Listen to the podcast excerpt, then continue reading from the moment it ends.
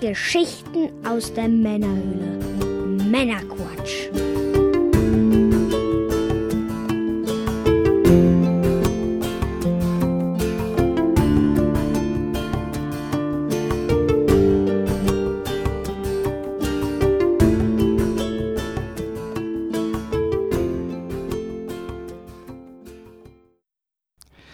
Willkommen zum Männerquatsch, Folge 31 mit dem Was? Mike. Hallo, hallo.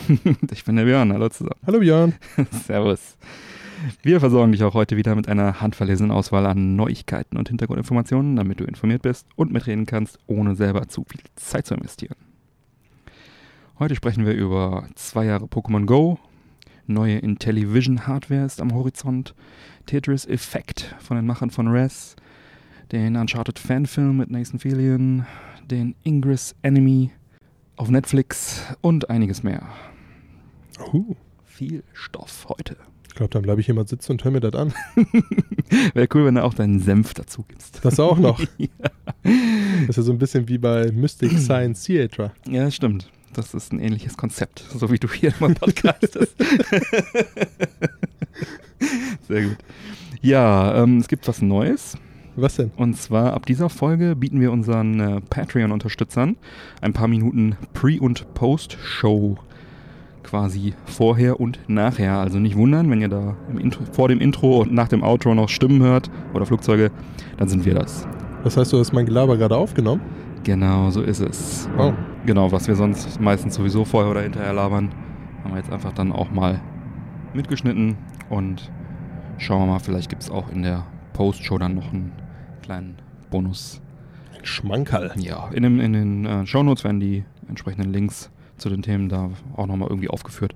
Muss ich mir nochmal irgendwas überlegen. Ist jetzt erstmal so ein kleines Experiment. Könnt ihr ja auch mal Feedback geben, wie es gefällt. Aber zunächst mal, Mike, was genießen wir denn heute? Ich sehe hier so eine blaue Dose rumstehen. Ich frage mich schon die ganze Zeit, was da drin ist. Was mich auf jeden Fall freut, ist, dass es kalt ist. es ist ein kaltes Getränk. Ne? Ja. Wir haben mega Temperaturen, 32 Grad. Und es wird noch heißer. Ja. Ich bin hier eben im Longboard hin. Junge, Junge. Wie gut, dass wir einen Kilometer auseinander wohnen. Ja, Viel mehr hätte ich, glaube ich, auch nicht mehr geschafft. Aber lange Rede, kurzer Sinn. Erstmal vielen, vielen Dank an unseren Hörer Martin, der uns äh, mit einer bunten Kiste aus England äh, beschenkt hat. danke, danke. Das ist auf jeden Fall ein sehr, sehr netter Beitrag, den du hier unserem Podcast zukommen lässt.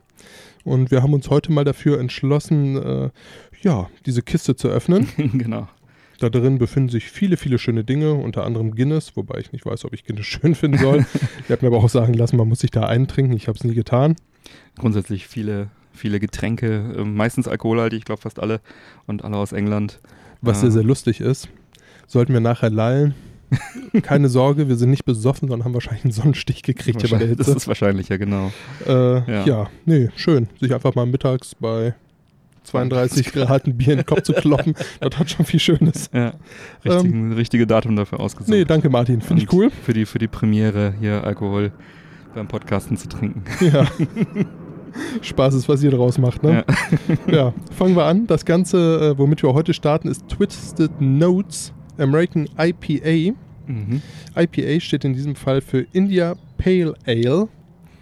Ein klassisches India Pale Ale hat einen sehr kräftigen und intensiven Geschmack. Eine fruchtige Note soll stark hervortreten und ein deutlich wahrnehmbar sein.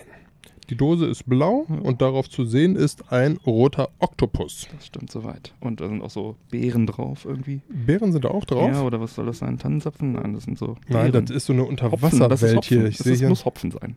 Hopfen. Ja. Wächst Hopfen unter Wasser? Ja, wahrscheinlich in England. Hopfen Ist und Malz, Gott so. behalt's, ne? Mhm. Gott behalt's, genau. Nein, nein. Ja, tatsächlich. Ja, Ich sehe, dass das. Ganze 5,5 Umdrehungen hat. Mhm. Aus dem Hause Lidl kommt. Ja, Lidl UK. Bei uns gibt es das offenbar nicht. Was haben wir hier noch Schönes draufstehen? Contains Barley and Ray. Store in a cool, dry place. Das habe ich getan. Guter Mann, Gott sei Dank. Bitterness Ibu 46. Food Pairing American Style Grilled Meat. Haben wir, haben wir American Style Grilled Meat hier? Man weiß es nicht. Leider nicht. A grapefruit aroma with notes of zesty citrus fruit. Hm. Steht hier drauf. Also ich bin gespannt. Ich öffne das jetzt mal. Meinst du? Wir wagen es. Eine Dose. Wir trinken das natürlich auch schön dreckig aus der Dose. Klar. Und mein iPad hat auch was abgekriegt. Meine Hose auch. Prost. Prost. Mhm. Typisch IPA. Eine fruchtige Zitrusnote, die ich eigentlich gar nicht so gerne mag. Aber Die finde ich gar nicht schlecht. mhm. erster Eindruck ist auf jeden Fall auch nicht verkehrt. Nee. Lässt sich trinken. Und auch hier nochmal der Hinweis. Wir haben, äh, ist keine Werbung, wir bekommen da nichts für. Wir haben es in dem Fall zwar geschenkt bekommen, aber nicht aus Werbezwecken. Einfach unsere persönliche Meinung tun wir hier kund. Und das trifft auch auf unsere Zigarre zu, die wir heute genießen. Betrifft auch rückwirkend alle Produkte, die wir jemals vorgestellt haben. Also hier keine Werbung, sondern reviewen nach unserem Eigenen Geschmack. eigenen Geschmack die Produkte. Und die Zigarre, die wir heute rauchen zum Podcast zur Gemütlichkeit, ist eine Garrido. Die haben wir schon mal in Folge 4 geraucht. Wird auch Kaffee Crema genannt. ist eine Mhm. Handmade Longfiller Zigarre von John Ellsbury im Lonsdale-Format. Kostet das Stück 4,40 Euro. Stammt aus der Dominikanischen Republik. Die Einlage und das Umblatt. Das ist ein Connecticut Shade Deckblatt. Ist ausgezeichnet durch weiche, weicher Geschmack und äh, feine Röstaromen, zumindest sagt es der Katalog. Hm. Und die zünden wir uns doch jetzt gleich mal an. Würde ich sagen. Podcast in der prallen Sonne ohne Zigarre ist ja auch irgendwie langweilig. Für wahr. Das ist ja verrückt hier. Eigentlich musst du die nur in die Sonne halten, um sie anzuzünden. Hm. Ach, schön. Ja, Zigarre brennt, kann losgehen. Das Bier, was ich mir auf die Hose gekippt habe, ist auch schon wieder weggetrocknet. Läuft hier. Sehr gut, noch ein Stückchen Bier. Auf dich, mein Freund. Mal die Brust, mal die Stimme pale ölen. So, was haben wir denn? 13. Juli 2018 ist das Spiel Octopus Traveler erschienen, exklusiv für Nintendo Switch. Als physische und digitale Version haben wir ja in Folge 11 schon mal drüber gesprochen, etwas ausführlicher. Und ja, von der Fachpresse sehr gut bewertet mittlerweile. Ist ein JRPG von Square Enix. Könnte man als inoffiziellen Nachfolger von Final Fantasy VI bezeichnen.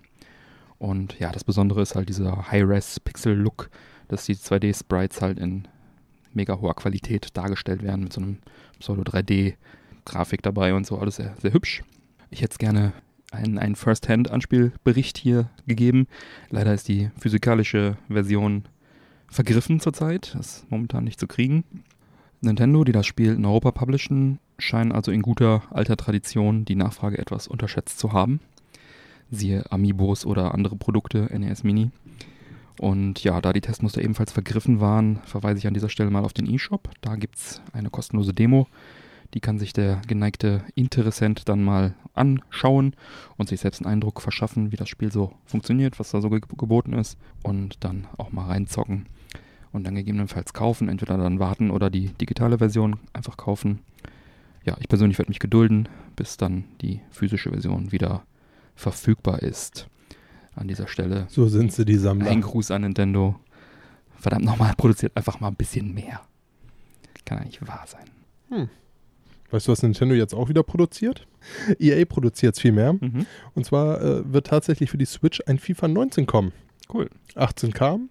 Schien Genau. ein guter Erfolg geworden zu sein, sodass sich EA und Nintendo einig waren. Da Mhm. schießen wir nochmal einen Teil 19 hinterher. Mhm. Beziehungsweise FIFA 2019. Ne? Kommt ja mal Ende 18 raus, der Ja, nächste ja, Teil genau. fürs nächste Jahr.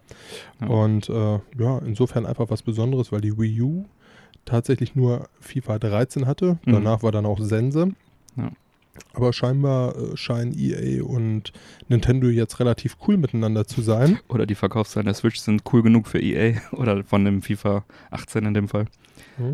Insofern halt auch ganz cool, weil EA sagt, äh, normalerweise benutzt EA die Frostbite Engine für FIFA. So auf allen Konsolen. Mhm. Und äh, für die Switch haben sie jetzt tatsächlich eine Custom Engine äh, zum Einsatz gebracht, welche auch weiterentwickelt werden soll. Und äh, diese soll nun auch deutlich nochmal verbessert werden. Und unter anderem auf den Handheld und auf dem PC, äh, PC-Modus, auf dem TV-Modus spielbar sein. Ja, dass sie also die Custom Engine von FIFA 18 jetzt noch deutlich verbessern wollen. und dass FIFA 19 dann entsprechend noch geiler aussieht mit der Custom, Custom Engine.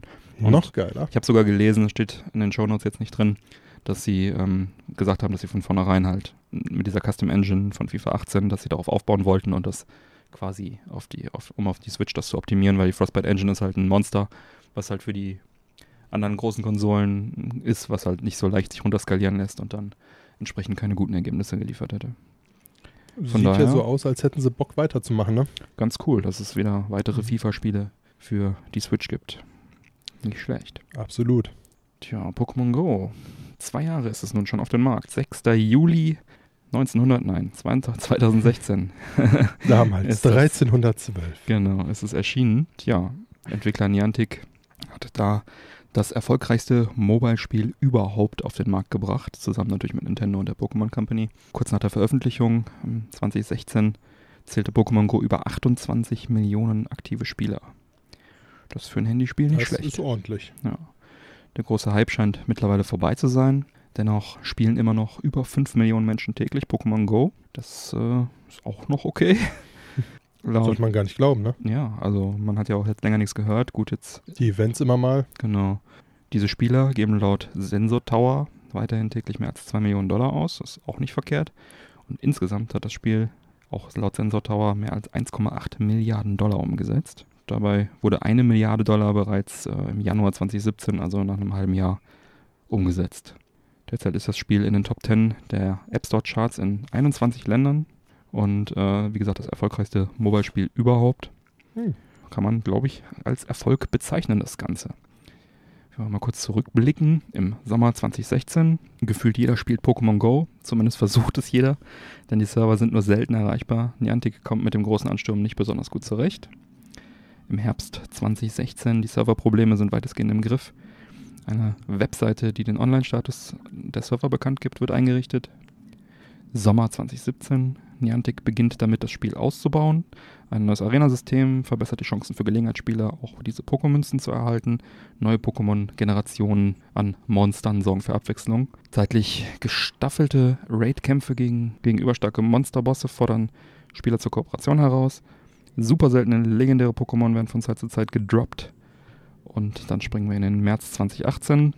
Pokestops werfen Feldforschungen ab, deren Erfüllung das Spiel nicht nur Bonusgegenstände vergibt, sondern auch teilweise seltene Pokémon zum Fang freigibt. Und Sommer 2018 virtuelle Freundschaften werden eingeführt. Das, äh, hierbei gibt man an Pokestops eingesammelte Geschenke an befreundete Mitspieler weiter, die ihrerseits Goodies zurückschenken können. Mit Freunden kann man dann auch Monster tauschen. Das ist also auch ein Feature, was jetzt ewig lange herbeigesehnt wurde von den Fans. Ja, und was bringt die Zukunft? Natürlich weiterhin Events für die Fans, wie zuletzt in Dortmund. Und äh, weiter hält Niantic natürlich noch zwei weitere Pokémon-Generationen an Monstern in der Hinterhand. Sollte also garantiert sein, dass da noch ein Monsternachschub kommt. Und sie haben sicherlich auch noch einiges in der Hinterhand. Mal gespannt, was dann noch alles kommt. Das Pokémon-Universum ist groß.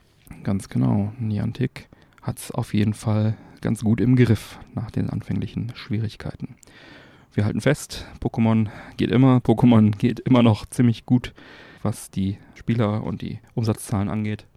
Und ja, dieses Freundesystem hat natürlich dafür gesorgt, dass es da jetzt auch wieder etwas äh, Interesse wieder angefacht wurde. Nicht schlecht. Absolut. Ich werde es mir trotzdem nicht nochmal ziehen. Hast du es noch drauf? Ich habe es immer noch drauf, aber ich habe wirklich sehr lange nicht mehr gespielt. So irgendwie, ich habe mal so den ersten Hype mitgenommen, aber Ja, mich haben sie verloren, als sie tatsächlich dann diese neuen, äh, vielen neuen Pokémons gedroppt haben in kürzerer Zeit. Das ist halt für die, für die Core-Gamer, die halt jeden Tag zocken und neue Pokémons haben wollen, ist das natürlich cool. Aber als sie mir die Illusion genommen haben, dass ich jemals alle Pokémons fangen kann, die es gibt, da habe ich war gedacht, es mit, Sam mit meinem Sammlerherz vorbei. ja, war meine Motivation einfach im Keller. dann hab ich gedacht, okay, nee, das, äh, nein, danke. Hm. Aber ich finde es nach wie vor eine coole Idee und cooles, äh, cooles Spielkonzept im Prinzip. Und ja, vielleicht gebe ich dem nochmal eine Chance. Mal sehen. Ja, eigentlich. Obwohl, nein.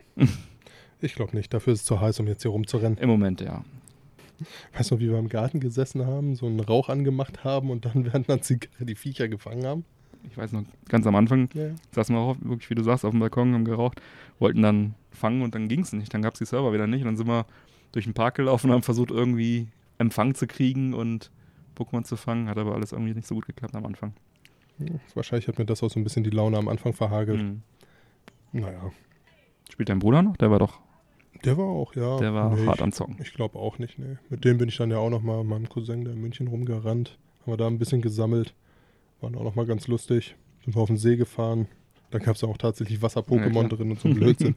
Aber naja, So lang, ist lang es. ist her. Dann doch lieber ein gutes Buch. Mhm. Sowas wie Valley of Genius.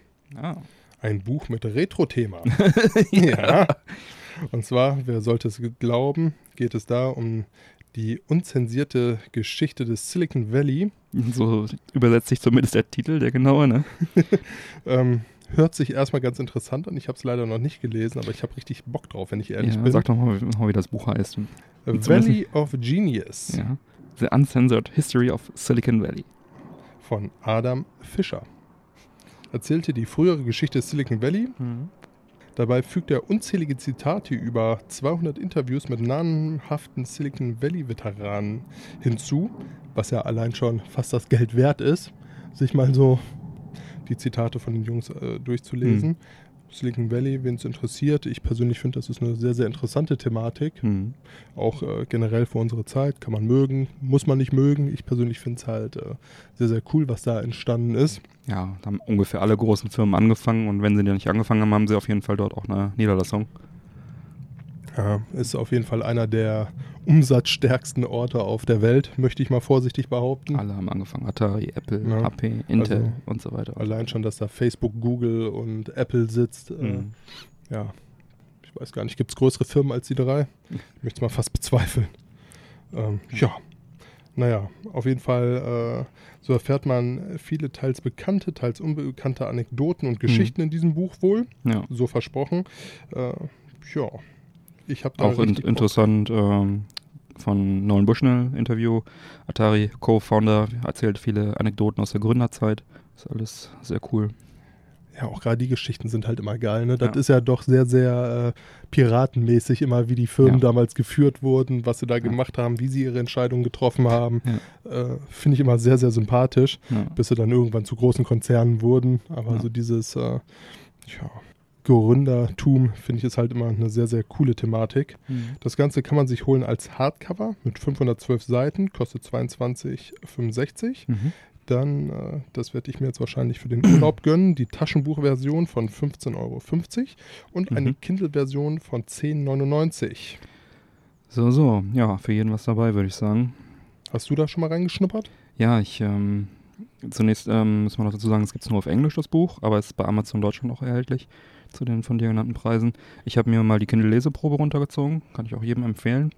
Äh, hat mir schon sehr gut gefallen, was ich da gelesen habe. Ähm, diese 200 Interviews, die er da geführt hat, die wohl mehrstündig waren, hat er also zerstückelt tatsächlich und dann so ein bisschen in die Story, fängt halt an, Silicon Valley Gründung so ungefähr und dann so ein bisschen halt History und dann haut er halt die ganzen Zitate, die dazu passen von den, von den wirklich Größen, Legenden, sag ich mal, ähm, dann unten drunter und so führt sich das halt auch fort, dass du halt dann viele, viele Zitate oder kleine Anekdoten dann von den, von den Leuten zu, den, zu dem Thema dann liest.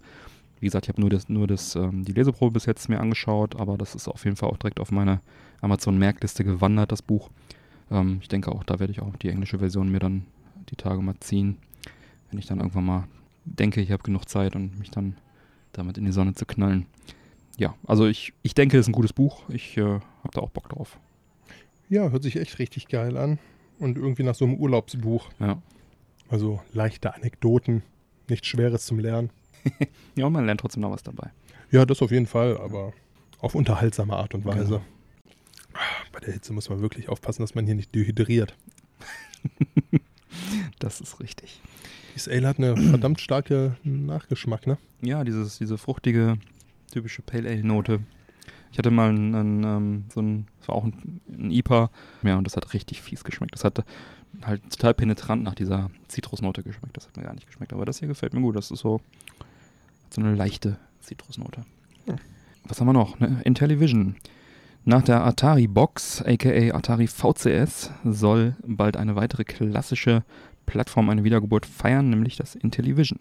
Hinter dem Projekt steckt der Game Designer und Komponist und Musiker Tommy Tallarico, unter anderem für die audiovisuelle Inszenierung der Videogames Live-Konzerte bekannt. Der ist also jetzt Chef der neuen Firma Intellivision Entertainment. Zu dem Unternehmen gehören auch weitere Programmierer und Designer, die früher bereits für das Intellivision gearbeitet haben, zum Beispiel Don Deglow. Das originale Intellivision wurde 1979 vom Spielzeughersteller Mattel auf den Markt gebracht und es war einer der großen Konkurrenten zu dem Atari VCS 2600 von Atari. Nach anfänglichen Erfolgen konnte sich das Intellivision dann aber nicht am Markt durchsetzen. Es wurden drei Millionen Geräte immerhin verkauft. Oh. 84 gab es dann den großen Videospiel-Crash und da hat dann Mattel den Stecker gezogen, hat, hat dann die Reste von Intellivision, vom Intellivision-Geschäft an eine kleine Firma äh, abgetreten, die dann halt noch so die Vermarktung der Restbestände bis 86 oder so dann noch äh, in die Hand genommen hat und damit noch ein bisschen Geld verdient hat. Und ja, die verbliebenen Markenrechte sind jetzt offenbar beim Tommy Tallarico gelandet. Und der sagte, wir werden nicht versuchen, mit Sony, Microsoft oder Nintendo zu konkurrieren. Das wäre verrückt. Dafür Durchaus, ja. würden wir eine Milliarde brauchen. Ja, das neue Intellivision soll also weniger leistungsstark, aber auch, dafür aber auch weniger teuer sein.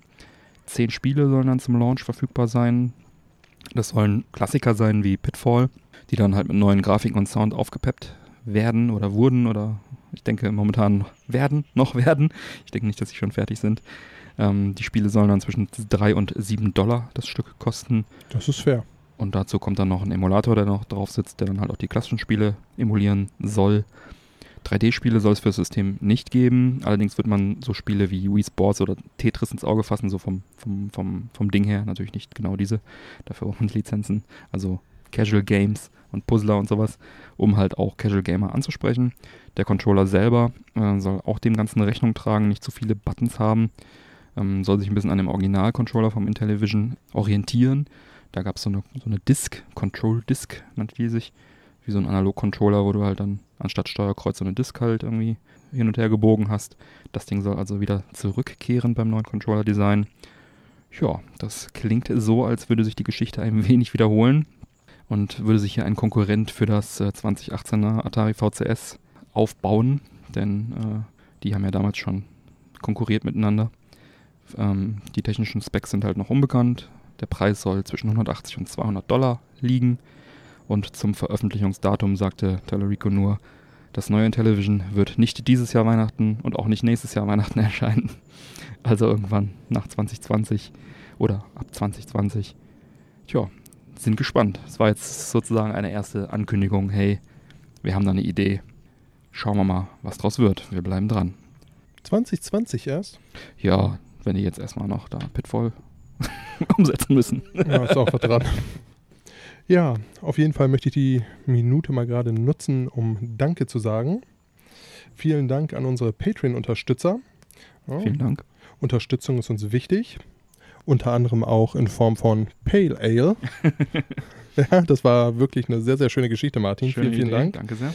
Beziehungsweise ist ja nicht nur Pale Ale, aber dazu die nächsten Folgen Genau, mehr. wir werden da noch eine Weile von zehren. Ja, ähm, ja, wer Lust hat, uns zu unterstützen, kann das natürlich gerne machen. Wir freuen uns jedes Mal in Form von Pale Ale.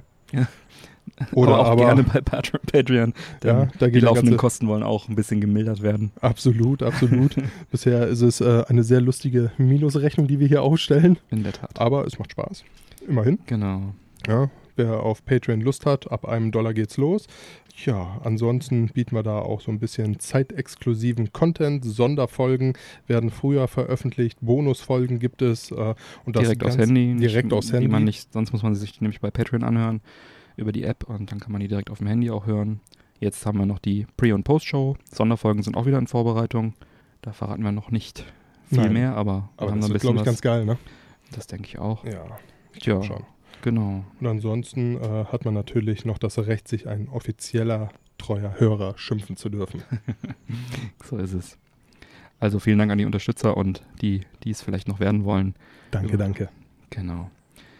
Ja, dann haben wir in Folge 4 haben wir gesprochen über Res Infinite für die PS4. Das ist auch schon wieder richtig lange her, ne? Ist schon wieder ein paar Tage her. Ich glaube, so Folge 4 haben wir auch eine Garrido geraucht, habe ich eben gesagt, ne? Das Es, war eine gute Folge. es kommt alles zurück. Jedenfalls, dieses Res Infinite war der Nachfolger von einem Dreamcast-Klassiker von 2001, der später auch auf die PS2 umgesetzt wurde. So ein Rhythmus-Shooter.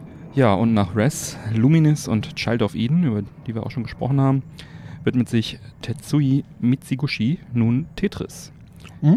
Der Titel heißt Tetris Effect und kommt für die PS4. Der Name ist Programm, denn wie bei seinen Spielen üblich gibt es ein Grafik- und Soundfeuerwerk, welches sich an die Eingaben des Spielers in rhythmisch und effektvoll anpasst. Spielsoundtrack stammt erfreulicherweise von denselben Musikern wie bei Res Infinite und Child of Eden. Und das unverwüstliche Tetris-Spielprinzip soll da im Kern also unangetastet bleiben, was auf jeden Fall eine gute Sache ist, denn äh, Tetris ist ja schon viel mit versucht worden. Ich erinnere mich da an die vielen mehr oder weniger erfolgreichen Versuche in den 90ern, da einen Tetris-Nachfolger zu erschaffen. Das ging von Tetris über Tetris Blast bis Super Tetris und Tetris 4 und so weiter und so weiter. Alles nette Puzzlespiele für sich, aber der Klassiker blieb stets die bessere Wahl. Tetris ist Tetris. Genau, und Tetris Effekt äh, soll da also den Kern erhalten, was eine gute Sache ist.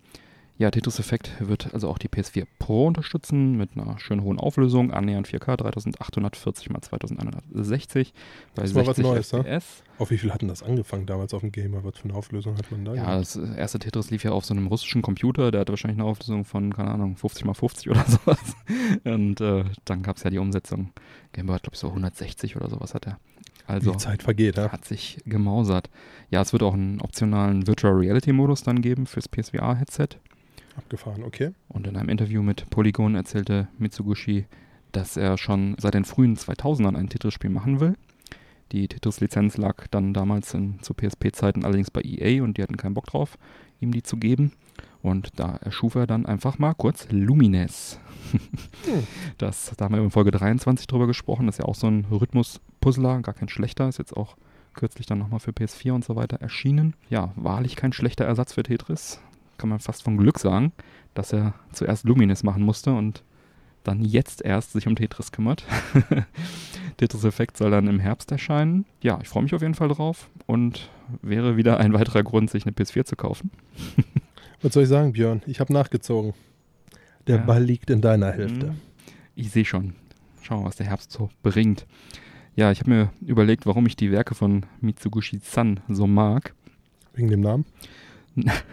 Neben der Tatsache, dass es alles coole Spiele sind und auch Spaß machen, drängt sich natürlich der Vergleich zu Jeff Minter auf, der mit seiner Virtual Light Machine, Tempest 2000, 3000, 4000, Space Jeff, Poly, Bus, über das wir in Folge 6 sprachen, und äh, einige weitere Spiele ja auch diese psychedelische Shooter-Ecke bedient. Jeff Minter hatte ja sogar auch mal einen Rhythmus-Shooter in Vorbereitung, in Arbeit. Der hat nämlich zusammen mit Peter Molyneux Studio Lionhead für den Gamecube mal an einem Spiel gearbeitet, was so auch in diese Richtung gehen sollte, Rhythmus-Shooter. Äh, sollte Unity heißen, war ab 2003 in Entwicklung, wurde dann aber leider 2004 aufgrund des äh, ambitionierten und experimentellen Ansatzes, so die offizielle Erklärung, dann äh, nicht fortgeführt, ähm, denn sie sahen sich nicht in der Lage, das in absehbarer Zeit zu einem Abschluss zu bringen. Schade, schade. Aber hier schließt sich ja der Kreis und Q Entertainment und Mitsugushi-san haben da ja die Lücke so ein bisschen geschlossen. Und ja, bringen jetzt demnächst Tetris-Effekt, wo ich sehr gespannt drauf bin. Den ersten Trailer gibt's schon, den verlinken wir natürlich in den Shownotes. Das äh, könnte gut werden. Gut wie ein Flieger in den Süden, den ich gerade höre. Das ist tatsächlich Süden. Wer hätte das gedacht? Ja. Die meisten lauten Apparate hier, die fliegen ja dann eher in den Norden. Ja, das liegt aber auch, glaube ich, alles so ein bisschen an unserer Aufnahmezeit. Ne? Ja, wir sind jetzt ein bisschen früher dran heute, das Ja. stimmt. Ja, dann geht's heute erstmal in den Süden. Ab in den Süden, der Mhm. Sonne hinterher. Ja, weißt du, was auch hinterherkommt? In Folge 21 haben wir da schon mal kurz drüber gesprochen, kurz etwas ausgiebiger. Und zwar war es damals Check Fu, A Legend Reborn. Das Spiel ist mittlerweile erschienen und hat ja, fast traditionell eher mittelmäßig bis schlechte Wertungen gekriegt, was Mhm. ich gar nicht nachvollziehen kann. Tatsächlich, einige mittelmäßig, einige schlechte. Das Ganze tut dem Humor sicherlich keinen Abbruch. Mhm. Der Publisher Wired, und ich glaube, da ist der Name echt Programm, wenn ich so drüber nachdenke. Äh, und die Entwickler Saber Interactive kündigten bereits zur Veröffentlichung einen mysteriösen Bonustitel an, Mhm. welcher nun veröffentlicht wurde. Mhm. Und äh, das Schöne ist, alle Käufer der physischen Retail-Version von Shekfu bekommen das Spiel gratis Oh, nice. als Bonusinhalt dazu. Und das Spiel heißt Barrack Fu, The Adventure of Dirty Barry. Geil. Ja, da spielt man einen neuen Hauptcharakter, Mhm. der verblüffende Ähnlichkeit äh, mit dem ehemaligen Präsidenten Barack Obama hat. Äh, der Ganze, der zieht in diesem Falle aus mit Kanye West, aka, aka Kanye, Mhm. um äh, uns vor einer Alien-Invasion aus dem Uranus zu beschützen. So, so. Ja, also Barack war ja nicht nur ein großartiger Präsident.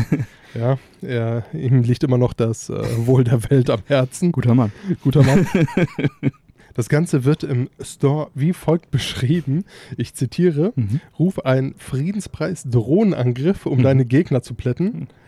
Klatsche im fieser Barry-Modus mit Sturmgewehr und reichen Granaten reihenweise Bösewichte um. Okay. Als ob Barack Fu noch nicht cool genug ist, kündigte Wired Production nun einen weiteren Download an, Mhm. sollte Shaq Fu mehr als 100.000 Mal verkauft werden. Aha. Und jetzt kommt mein persönliches Highlight. Okay. Ja, ich äh, kann das auch irgendwie noch nicht wirklich glauben, aber ich bin äh, jetzt schon sehr gewillt, Was mir das Spiel zu holen, einfach um äh, ein Teil dieser 100.000 zu sein. Weil wenn 100.000 Spiele verkauft werden, kommt düpp, düpp, düpp, düpp, Merkel-Fu. Das ist geil. Merkelfu soll der einzig wahre Brawler für politikverdrossene Gamer werden, die nicht nur Deutschland zukommen, sondern auch die von Zeit, Raum und allen Leben auf der Erde und darüber hinaus in die eigenen Hände nehmen wollen. Ja. Während der ehemalige Präsident der USA finstere Mächte in Barrackfu bekämpft, muss sich die Bundeskanzlerin in Merkel ihren eigenen Dämonen stellen. Als selbst langjährige politische Weggefährten auf perfide Art und Weise mehr Macht an sich erreißen wollen, liegt es an der Bundeskanzlerin, gegen ihre bösartigen Feinde zurückzuschlagen. Ganz ehrlich, als ich das das erste Mal gelesen habe, habe ich gedacht, Die verarschen ist doch. April oder was? Aber das ist so großartig, dass ich da richtig Bock drauf habe. Ähm, wer dieses ambitionierte Ziel von 100.000 Downloads unterstützen möchte, kann das tun für den PC, die PS4, Xbox One und die Switch. Ganz genau. Und gibt es auch als physische Version, wie gesagt. Und ich liebe Eugel schon die ganze Zeit damit und ich glaube, das war jetzt der ausschlaggebende Punkt. Das Hat für mich großartig. funktioniert, diese Werbekampagne. Also ich muss auch sagen, jetzt bin ich dabei. Jetzt ist Schluss mit Echt lustig. Ja, ist auch mega albern. Ich glaube, das Spiel würde dir auch gefallen. Ich befürchte es. Ich musste schon irgendwie, äh, als ich mir die News durchgelesen habe, musste ich so lachen. ja, Ach ja. nicht schön. Tja, nice, nice. Kommen wir mal zu was etwas Ernsthafterem, aber nicht zu ernsten. THQ Nordic ist wieder auf Einkaufstour. Denn nach der Übernahme von Koch Media haben wir in Folge 21 bereits drüber gesprochen und dem Kauf von Black Forest Games im letzten Jahr übernehmen sie nun den Entwickler Handy Games aus Würzburg. Handy Games wurde im Jahr 2000 gegründet und ist eines der ältesten Studios im deutschsprachigen Raum. Handy Games entwickelt schon seit einiger Zeit neben Handyspielen auch Spiele für Nintendo Switch, PlayStation 4 und VR. HTC Vive und Oculus Rift ist da zu nennen. Und sie beschäftigen 60 Mitarbeiter. Die komplette Belegschaft soll übernommen werden und Handy Games hat auch gleichzeitig die ganzen Markenrechte verkauft. Clouds and Sheep, Aces of the Luftwaffe und einige mehr. Das Team soll zwar seine Eigenständigkeit behalten, gehört aber künftig dann zu den acht internen Studios von THQ Nordic, die von der Wiener THQ Nordic Niederlassung dann koordiniert werden. Der Kaufpreis von 1 Million Euro plus Erfolgsprämie sorgte für Irritationen, da der recht niedrig erschien. Und laut den Geschäftsführern von Handy Games erfolgte die Nennung des Kaufpreises nur auf, aufgrund von Publizitätspflichtvorschriften in Schweden. Sie würden den Kaufpreis also nicht weiter kommentieren. Man kann davon ausgehen, dass es also ein bisschen mehr war. Künftig soll Handy Games als Publisher für kleine und mittelgroße Entwickler und Projekte innerhalb des Konzerns agieren. Gemeinsam mit Handy Games steigt THQ Nordic in das VR-Segment ein, bietet natürlich jetzt Handy Games auch die, den Zugriff auf die Vertriebsstruktur. Dann schauen wir doch mal, welches Studio als nächstes auf dem Einkaufszettel landet von THQ Nordic. Die haben sich ja hier ein ganz gutes Portfolio aufgebaut mittlerweile. Und hoffen wir, dass sie nicht wieder pleite gehen, wie es der Name THQ verspricht. Versprach in der Moment macht Vergangenheit. sie so ein bisschen ein auf die Shopping Queen, ne? Ja, und die sind auch an der Börse notiert, haben dann nochmal ein paar Aktien mehr verkauft, um das Ganze stemmen zu können. Aber wir haben auch ein paar gute Titel in der Mache, ne? Darksiders 3. Kann man Geil. vielleicht auf der Games Gamescom schon anspielen. War das ein Exklusiv für die Xbox? Nee, Multiplattform. Multi? Mhm. Ich habe es damals für die äh, 360 gespielt, meine ich. Eins und zwei. Mhm. Ja, klar. Damals, als ich es gespielt habe, hatte ich nur eine Xbox. Ja. Weißt du, was mich ja so ein bisschen verwundert hast? Was denn? Damals, du wirst dich ja mit Sicherheit noch daran erinnern, gab es die äh, Telefonauskunft. Man ich rief, erinnere mich dunkel. Man rief eine Nummer an, weil man nicht gerade irgendwie ein Telefonbuch zur Hand Ja, hatte. kein Telefonbuch zur Hand, was machst du dann? Weißt du, was noch ein Telefonbuch war? Unglaublich. Und die Telefonbücher waren ja auch immer nur regional, ne? Also wenn du jetzt noch irgendwie, keine Ahnung, überregional jemanden anrufen wolltest. Da musstest du den Rotz auch noch bestellen. Da musst du Ja. die Auskunft anrufen. Das war äh, tatsächlich noch eine Zeit. Erinnerst du dich noch an den Slogan, den sie hatten? Von der 11833? Da erinnere ich mich dran. Ja. Elf Spieler hat die Fußballmannschaft, 88 ist meine Oma und null, null Ahnung. Oder, aber auch wie es Frau äh, Feldbusch damals Mhm. sagte, heute bekannt als Verena Poth, Da werden sie geholfen. da werden sie geholfen. Aber das war nicht die Telekom-Auskunft, das war ja schon hier, wie ist die andere? Telegate, ne? Telegate war es das war tatsächlich schon. Telegate, genau. Die 11833 ist Telegate, 11880 war Telegate, heute heißen die Solutions AG und die Telekom hatte die 11833. Ja. ja, das war. Aber das ist das, was äh, die, die Werbung ist wirklich hängen geblieben. die ist sowas von hängen geblieben. Also ich Telekom hatte, jetzt, glaube ich, ich hätte jetzt mit nicht frei oder so. wählen können, irgendwie, wer da wo war. Ja. Ähm, auf jeden Fall war das damals ein richtig dickes Business, man sollte es gar nicht glauben. Ja, im Jahre 2000 wurde auf jeden Fall dieser Service noch recht häufig genutzt Mhm. für zarte 1,99 Euro, was äh, tatsächlich 4 Mark waren pro Minute. ja, heute ist 1,99 immer noch, ne? Das ist heftig, ne? Mhm. Ähm, ich weiß gar nicht, war das damals deutlich günstiger? Nicht Ja, wirklich, ne? wahrscheinlich auch 2 Mark irgendwas, ne? Ja, äh, auf jeden Fall ein brutal teurer Service. Mhm. wenn ich so drüber nachdenke. Wurde aber sehr, sehr fröhlich genutzt Mhm. und zwar mit circa 500.000 Anrufen pro Tag.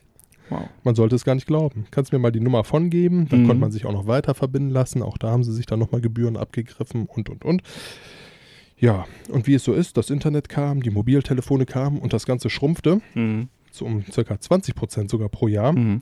Was bedeutet, dass heute immer noch pro Tag um die 10.000 bis 12.000 Leute dort anrufen Mhm. um sich äh, ja, Nummern geben zu lassen, um zu erfahren, wie das Wetter wird. Auch solche News kriegt man da Ja. oder wie Fußballspieler ausgegangen sind. Man sollte es nicht glauben. Ja, das Ähm, bezieht sich jetzt auf die 11880. Das ja. bezieht sich jetzt auf die 11880 10.000 bis 12.000 am Tag. immer noch. Boah, das ist viel, oder? Ist auch, glaube ich, immer noch eine ganz angenehme Einnahmensquelle der Telekom, wenn ich überlege, dass Mhm. da pro Minute 1,99 rüberkommen. Aber 11880 ist nicht Telekom. Das ist Telegate. Ist Telegate. Ja. Dann wird es für die Jungs auch immer noch eine gute Einnahmequelle sein. Ich verwechsel die beiden. Ich auch. Also irgendwie äh, ist das auch für mich so, ja, fast das Gleiche. Ja, von Telekom gibt es auch noch Zahlen hier. Aber nicht so detailliert. Aber Jahrtausendwende waren es noch 100 Millionen Anrufer und heute sind es 10 Millionen. Jährlich allerdings. Überleg mal, 100 Millionen Anrufer. Mhm. Ja, aktuell wird das Ganze tatsächlich äh, wohl nur noch von etwas älteren Menschen benutzt, welche jetzt nicht mehr so den Bezug zum Internet haben, für die Nicht das mehr. halt eher Früher ja, heute nicht mehr. für die das eher so ein bisschen Neuland ist oder Mhm. äh, ja, Technikverweigerern, die sagen, Mensch, äh, diese Handystrahlung, die berät mir mein Hirn, da gebe ich lieber zwei Euro pro Minute aus, um Mhm. zu erfahren, wie Fußballergebnisse sind. Äh, Mhm. Das Ganze wurde von Uwe Pöhls, der in Düsseldorf das Institut für empirische Sozial- und Kommunikationsforschung leitet, Mhm. ne, bekannt gegeben, dass es sich so eher um diese Zielgruppe Mhm. handelt. Ich persönlich dachte, dass die beiden Nummern eher ausgestorben sind. Äh, Ja. scheinbar noch nicht, was mich ehrlich gesagt sehr wundert, aber gut. Ja. Jeder so wie er meint. Wenn du überlegst, damals war, war der Markt so groß, dass es also nicht nur einen Konkurrenten zur Telekom-Auskunft gab, sondern mehrere. Also das, äh, diese Telegate, die hatten halt einfach, einfach der größte Konkurrenz, Konkurrent damals. Und dass die halt bis heute auch beide noch im Geschäft sind und immer noch zumindest halbwegs davon existieren können. Gut, die Telekom, für die ist das ein Zubehör. Ich weiß nicht, was die Solutions AG heutzutage noch so alles macht nebenbei, aber tja, ja, haben sie wahrscheinlich den Zug verpasst, ne? Also es wird ja, denke ich mal, nicht mehr ewig so weitergehen. Ich denke, Nee. die Auskunft wird irgendwann mal aussterben im wahrsten Sinne des Wortes. Ich befürchte es fast. Ja. Sie wird mir aber auch nicht fehlen. Das tut sie irgendwie jetzt auch seit äh, gut und gerne 18 Jahren nicht mehr. Also wenn ich die Auskunft überhaupt schon mal angerufen habe in meinem Leben, dann war das, da war ich dann noch in der Schule. Das muss in den 90ern gewesen sein. Da hatte man noch die Moppen locker sitzen. Ja, auf älteren Telefon halt, ne? Gute alte Zeit. Krass, ne? Aber dass es den noch gibt, das ist ja wirklich ein Dingen. Jo, wir haben ja schon mal ein paar Mal drüber gesprochen. Ich mag Realfilme, die in Verbindung mit Videospielen stehen. In Folge 22 sprachen wir über den Kurzfilm zu Far Cry und auch die Realfilm-Werbespots von Ubisoft. Da gab es ja einige zu Assassin's Creed und so weiter. Ja, und jetzt kam quasi aus dem Nichts etwas, was mich mega gefreut hat. Quasi ein inoffizieller AAA-Fanfilm, also komplett ohne irgendwelche Genehmigungen von, vom äh, Hersteller. Eigentlich eine total verrückte Sache. Ja. Und zwar hat der kanadische Filmregisseur Alan Anger einen 15-minütigen Fanfilm zum Action-Adventure Uncharted verfilmt. Cool. Boom. Ist das mal geil? Mega. In dem Nathan Fillion, bekannt aus Castle und Firefly, in Mhm. die Rolle von Nathan Drake schlüpft. Es geht um ein gestohlenes Artefakt, welches zu einem verlorenen Schatz führen soll. Mhm. Soweit äh, für alle, die Uncharted gespielt haben, keine riesige Überraschung. Typische Uncharted-Story. Die absolut typische. Auf seinem Instagram-Account schrieb der Regisseur, die Katze ist aus dem Sack. Ich wollte das schon machen seit der Veröffentlichung des ersten Uncharted-Teils von 2007. Mhm. So lange ist das schon wieder her, mein Tja. Gott. Aber gut, in zehn Jahren sind Ja. dann auch gute vier Teile rausgekommen, beziehungsweise eigentlich sogar fünf, wenn du die Frauen dann noch mit zunimmst. Ja. Nathan Fillion hat die Rolle echt gerockt und alles gegeben. Mhm. An alle, die sich jemals ein Handtuch als Umhang um den Hals gelegt oder einen Filzhut überzogen und sich mit einer selbstgemachten Peitsche fast das Auge rausgehauen haben, das ist für euch. Nice. Ja, der Fillion ist ja als Videospielfan auch bekannt. Er hat ja, war Synchronsprecher in einigen Halo-Teilen und hat auch schließlich sogar eine eigene Figur bekommen. In Halo ODST und Halo 5 tauchte seine Figur Edward Buck auf, die nach seinem Abbild geschaffen wurde. Neben Fillion äh, sind in dem Uncharted-Kurzfilm auch noch viele weitere bekannte Schauspieler, bekannte Gesichter zu sehen. Ja, wie unter anderem äh, Stephen Lang. Mhm. Den kennt der ein oder andere vielleicht aus Avatar. Mhm. In diesem Falle als äh, den treuen Begleiter Sully. Ja, der war der Bösewicht in Avatar. Der war der Bösewicht in Avatar. Jetzt, äh, ja, nicht wirklich sympathischer, aber Sully ist halt einfach eine coole Sau. Mhm. Dann haben wir äh, Gino Segas, bekannt aus Banshee und Pair of Kings, Mhm. als Diego. Mhm. Messira Monroe, bekannt aus Heart of Dixies und äh, Pastor, Mhm. als Elena. Und Ernie Rice Jr., bekannt aus Ninja Apokalypse und Rush Hour 2 als El Tigre. El Tigre. Ähm, eigentlich eine der Highlight-Rollen da drin, muss ich ganz ehrlich sagen. Ähm, ja, den Kurzfilm kann man sich für Nippes im Internet angucken. Ich würde sagen, wir hauen da mal einen Link in die Show Notes. Wer da. Interesse hat, äh, ja, wie findest du das Ganze? Ich fand's äh, mega cool, also wirklich richtig gut. Wie ein AAA-Kinofilm produziert und, und äh, inszeniert. Also, wenn man so anschaut, denkt man, das wäre ein Kinofilm. Also, es ist wirklich richtig gut. Die Jungs wissen, was sie tun. Das merkt man von vorn bis hinten. Es ist nicht irgendein, irgendein Fanfilm. Und ja, klar, also ich meine, die Story ist halt eine typische Uncharted-Story. Ist ja klar, die wollen ein Statement setzen, die wollten einfach da ein bisschen Uncharted spielen. Und man merkt denen halt an, dass die da mega Spaß dran haben, mega Bock drauf haben. Nathan Fillion passt perfekt in diese Rolle als Nathan Drake. Mega cool. Mega cool. Auch die Szene, wo er da äh, nachher so aus der Third-Person-View gefilmt wird und dann, äh, also echt cool. Wie fandst du denn? Ja, also es ist tatsächlich äh, sehr, sehr nah am Computerspiel selbst dran. Hm. Ähm, Sully einfach, wie er im Hintergrund fröhlich über Funk äh, seine Kommentare abgibt. Ähm, Nathan Drake mit gewohnt großer Schnauze. Hm. Extrem lustig, wie du schon sagst. Also, du hast sehr, sehr oft so das Gefühl, jetzt spielst du einfach, weil so diese, du hast diese Jump-Run-Effekte, du hast dieses, ich rätsel, Hm. wie, äh, wo muss ich hin, was, was gibt äh, uns das nächste Rätsel, wo ist der nächste Step und äh, dann natürlich schön von hinten gefilmt mit einer Steadicam, Hm. äh, diese Schieß-Action, die du auch permanent in der Mhm. Uncharted-Reihe drin hast. Also ich Ja. fand den sehr, sehr gelungen. Für eine Computerspiele-Verfilmung sehr, sehr lustig. Ja. Wurde die 15 Minuten sehr gut unterhalten. Äh, ja, prinzipiell sollte die Uncharted-Spielereihe ja schon seit Jahren verfilmt werden. Äh, so einen richtigen Fortschritt gab es da noch nicht, Mhm. bis jetzt. Bei der offiziellen Verfilmung, ne? Bei der Ja. offiziellen, bis sich die Jungs dann dachten, ja, dann machen wir da halt mal was. Offizielles draus. Zuletzt wurde bekannt, dass Tom Holland für ein offizielles Prequel zum Film in die Rolle von Nathan Drake schlüpfen soll. Mhm. Vielleicht wurde jetzt ja mit dem Kurzfilm und Nathan Fillion der Anschluss für eine richtig gute Verfilmung gegeben. Das wäre cool. Ne? Nathan Fillion fände ich da auch sehr, sehr geil. Also äh, Ja. großartig, was er da gemacht hat. Sollen einfach zwei Filme machen. Ja, aber tatsächlich habe ich auch schon jetzt ein bisschen äh, Feedback noch gelesen. Nachdem wir die News recherchiert hatten, gab es dann also nochmal Feedback äh, von den, ähm, da, hier der Regisseur hat geschrieben, dass, ähm, dass er Mails bekommen hätte, dass einige Leute, dass eine, Le- einige Leute gäbe, die darüber nachdenken, wie man daraus eine digitale Serie oder irgendwas ähnliches machen könnte. Näheres wollte er da jetzt auch noch nicht zu sagen. Also vielleicht gibt es tatsächlich irgendwas. Und auch der Neil Juk Man, der Vice President von Naughty Dog, dem Entwicklerstudio hinter Uncharted, hat via Twitter seine Bewunderung ausgedrückt. Tja, wäre ja cool, ne? Bleibt spannend. Ich hoffe tatsächlich, dass die irgendwas draus machen. Und wenn es eine Serie bei Netflix ist oder sowas. Fände ich auch geil. Ja. Also Netflix-Produktionen müssen sich ja auch nie wirklich verstecken, habe ich so im Gefühl. Ja. Die äh, produzieren da ja auch sehr teuer und sehr hochwertig. Zumal dieses ähm, offizielle Uncharted ja jetzt, wie du sagtest, ein Prequel werden soll mit diesem Tom Holland, Spider-Man-Darsteller. Was ich jetzt weniger spannend empfinde, als jetzt wirklich so ein, so ein in dem Stil, wie wir jetzt diesen Kurzfilm hier gesehen haben. Echt cool. Ist auch cool, dass sie sowas machen. Einfach Absolut. so ohne Genehmigung, aber trotzdem Auch in der Besetzung vor einfach, allem. weil sie Ne? Bock drauf hatten. Echt gut. Wir machen da mal was Inoffizielles, was eigentlich jetzt so gar kein Geld abwerfen dürfte. Kann mir auch nicht vorstellen, dass irgendeiner davon Geld, dafür Geld gekriegt hat. Nö, einfach mal aus Bock was machen. Aber gut, äh, so gibt man natürlich auch direkt szenisch seine Bewerbung ab, ne? Ist auch mega sympathisch. Also alle Beteiligten, großen Respekt. Ja, wir hatten eben schon mal über Pokémon Go gesprochen. Kennst du, Mike, das Spiel Mobile Game Ingress? Nein. Du.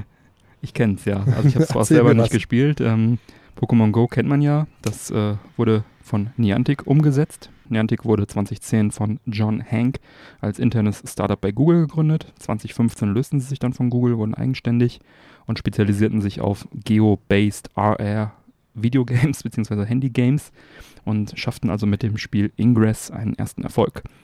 Grob erklärt muss man, bei Ingress ähm, so gibt es zwei Gruppierungen und die treten gegeneinander an und man muss halt möglichst große öffentliche Bereiche unter die virtuelle Kontrolle bringen, halt auch durch Kämpfe und so weiter. Als Arenen dienen dann Denkmäler und andere Landmarks.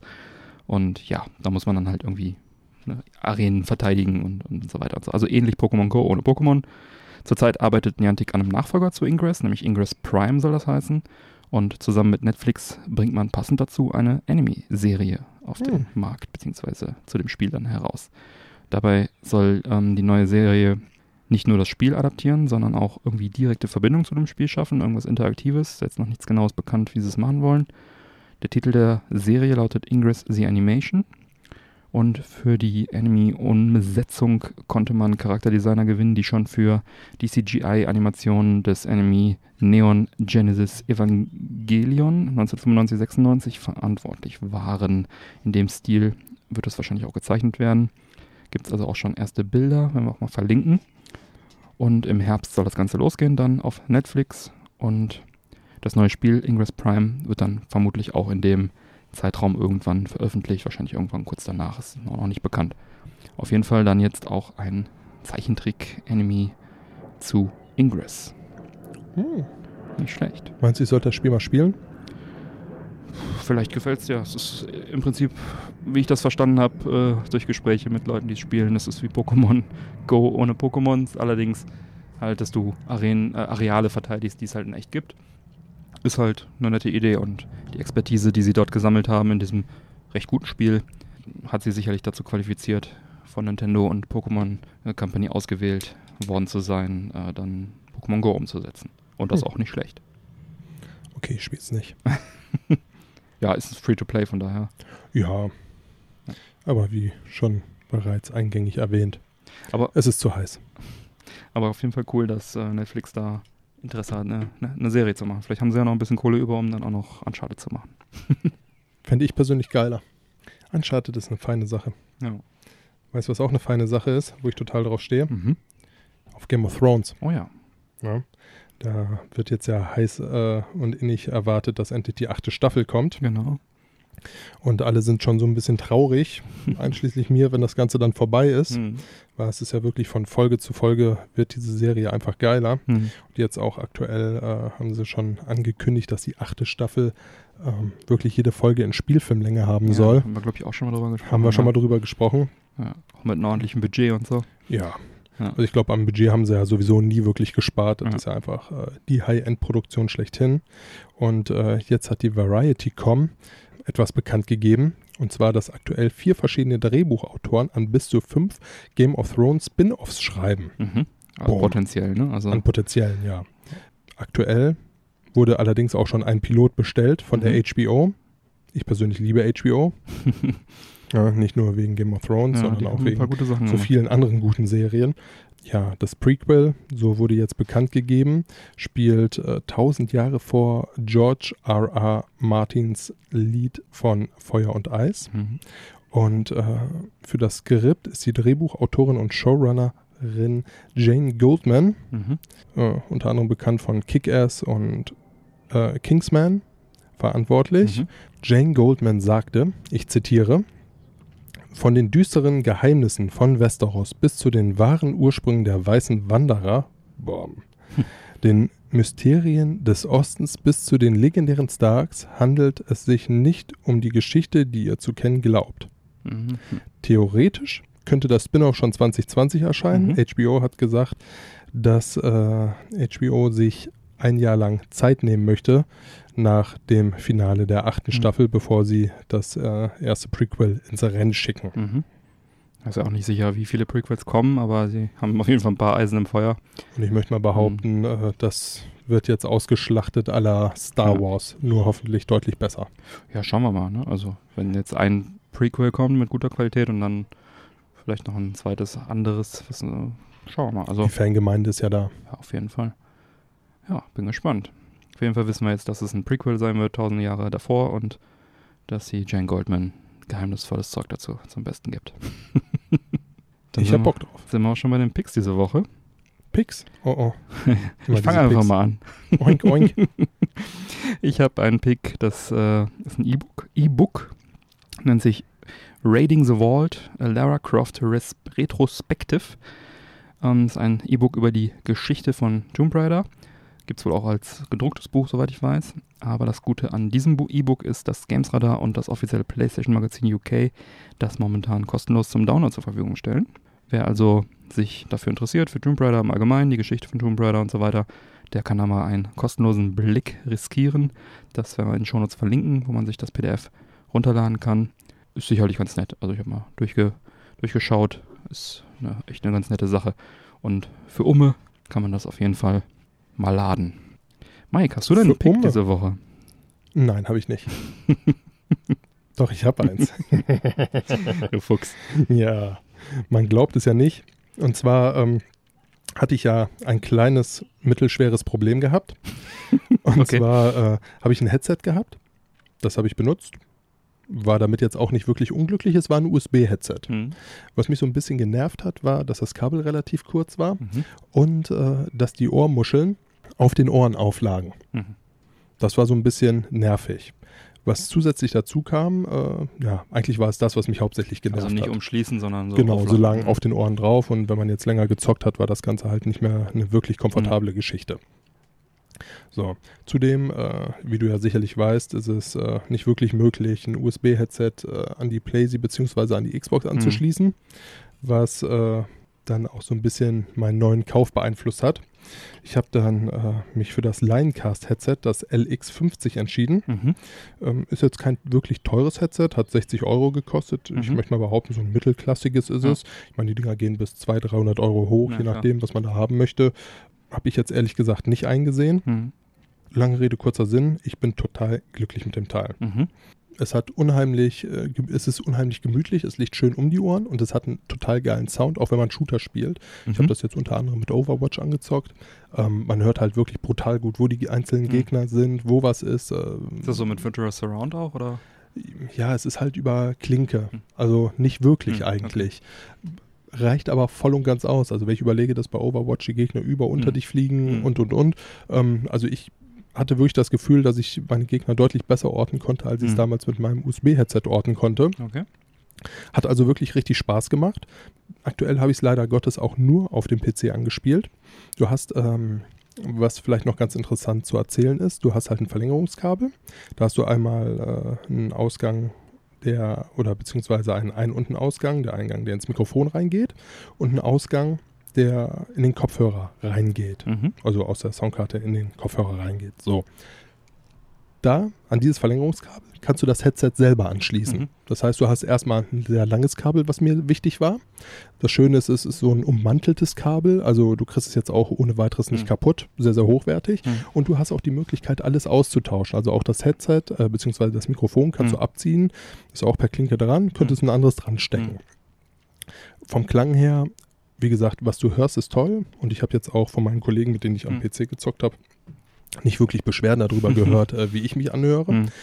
Das Geile ist, wenn du an diesem Verlängerungsstück, was mir auch sehr wichtig war, einfach das äh, kleinere Kabel abziehst, kannst du damit äh, sowohl in die Xbox als auch in die PlayStation reingehen Mhm. und kannst darüber hören und sprechen. Mhm. Was mir halt sehr, sehr wichtig war. Also ich hatte jetzt nicht wirklich Bock, wenn wir zum Beispiel mal zusammen Mhm. zocken, äh, zu sagen, ja Mensch, dann äh, ziehe ich jetzt mal das Kabel hier ab, Mhm. baue den halben Rechner ab, die Kabelführung raus Mhm. und gehe dann dann Richtung PlayStation oder in deinem Fall Xbox. Mhm. Ähm, da muss ich halt wirklich auf dem Tisch liegt das drauf, einmal kurz ein Kabel Ja. ziehen, bist du unterwegs. Bis hierhin sehr, sehr geil. Ich habe, äh, muss ich zugeben, das reiche ich aber noch nach, wenn ich es mal angetestet habe, Mhm. äh, für PlayStation und Xbox jetzt aus aktuellem Spielemangel das Ganze noch nicht Mhm. gemacht. Werde das jetzt aber nächste, übernächste Folge mal nachreichen, Cool. wenn es soweit gekommen ist. Also bis hierhin, zumindest für die Leute, die am PC spielen, für 60 Euro ist das ein sehr, sehr geiles Headset, was man sich holen kann. Ja, Klingt gut. meine Empfehlung hierhin.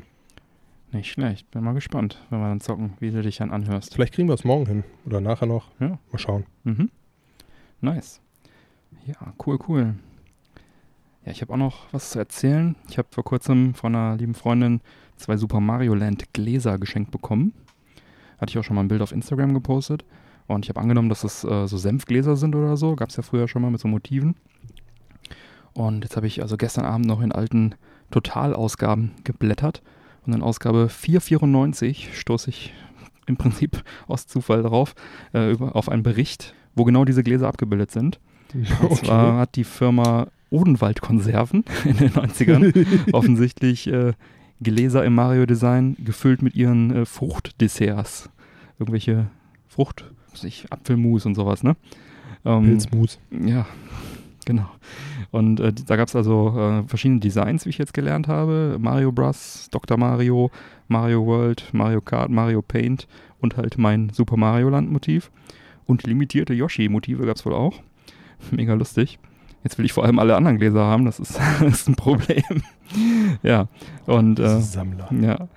Naja, da waren wohl ähm, diverse, diese Fruchtdesserts drin. Da gab es äh, Apfel, Apfel, Aprikose und Himbeer.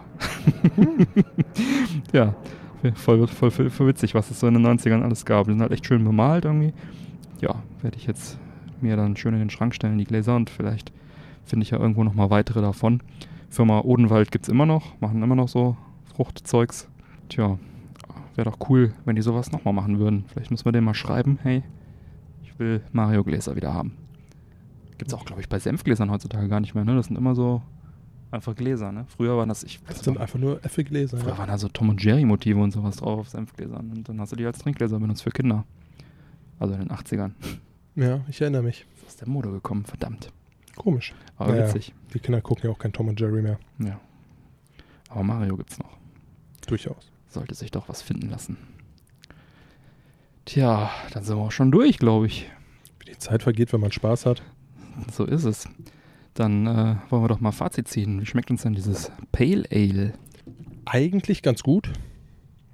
Der Nachgeschmack ist natürlich sehr, sehr gewöhnungsbedürftig. In dem Fall finde ich allerdings, passt der sehr gut zu der Garrido. Ich Mhm. hätte jetzt nicht gedacht, dass man äh, tatsächlich eine Zigarre gut äh, zu einem Pale Ale trinken kann. Mhm. Ähm, von der Garrido bin ich total begeistert. Mhm. Das Pale Ale ist lecker.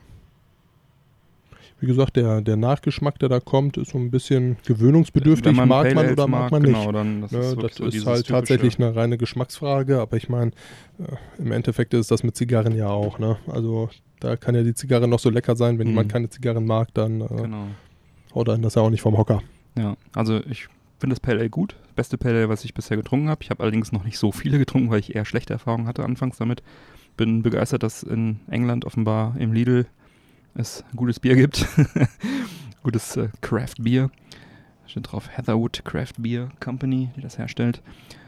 Ja, finde ich gut. Kalt hat es mir noch ein bisschen besser geschmeckt. Mittlerweile ist es leider recht warm geworden. Mag an den Umständen hier liegen, an dem warmen Wetter. Aber hat mir auch gut geschmeckt. Ähm, vielleicht gebe ich ja anderen Pale Ales nochmal eine Chance. Vielleicht waren auch noch ein paar andere drin. Müssten wir gleich mal recherchieren. Gucken wir uns gleich mal, gehen wir gleich mal die Kiste auf und gucken mal, was wir dann noch so trinken. Ja, und die Zigarre ist auch ein guter, guter Klassiker, sag ich mal. Schön mild. passt ganz gut zu dem Wetter. So, so eine kräftige hätte ich jetzt wahrscheinlich bei dem Wetter auch nicht rauchen wollen. Von daher, Wobei auf Kuba ist es jetzt ja auch nicht wirklich kälter. ja, stimmt schon. Aber bin trotzdem zufrieden mit meiner Zigarrenwahl. Absolut, war eine gute Wahl. Ja, habe heute viel geredet. Ich habe noch relativ viel an meiner Zigarre. ja, nicht schlecht. Kann man auch in Ruhe zu Ende rauchen. Ja, werde ich jetzt gleich auch noch. Ja, dann, wenn du nichts mehr hast, Mike, schreite ich zur Abmoderation. Und für alle Unterstützer bleiben nach der Abmoderation noch dran. Da gibt es dann noch die Postshow. Tja, neue Folgen Männerquatsch erscheinen an jedem ersten und dritten Montag im Monat. Damit du keine Folge mehr verpasst, abonniere uns doch gerne. Die Infos zum Abonnieren sowie alle Links zur Sendung findest du auf unserer Webseite www.männerquatsch.de. Wenn du uns gerne unterstützen möchtest, findest du auf unserer Webseite im Bereich Support Us alle Infos, wie du dies am effektivsten tun kannst. Wir laden dich ein, dort zu schauen, was du für uns tun möchtest. Dazu kann gehören, unsere Folgen in Social Media Kanälen zu teilen oder vor einem Einkauf bei Amazon auf unseren Affiliate-Link zu klicken. Oder, oder, oder, da ist auch was für dich dabei. Schau auch gerne mal in der Männerquatsch Society vorbei und gestalte den Podcast mit deinem Input aktiv mit. Bleibt mir zu sagen, bitte empfehle uns weiter. Vielen Dank für die Aufmerksamkeit. Schön, dass du dabei warst. Auf Wiederhören und bis bald. Peace.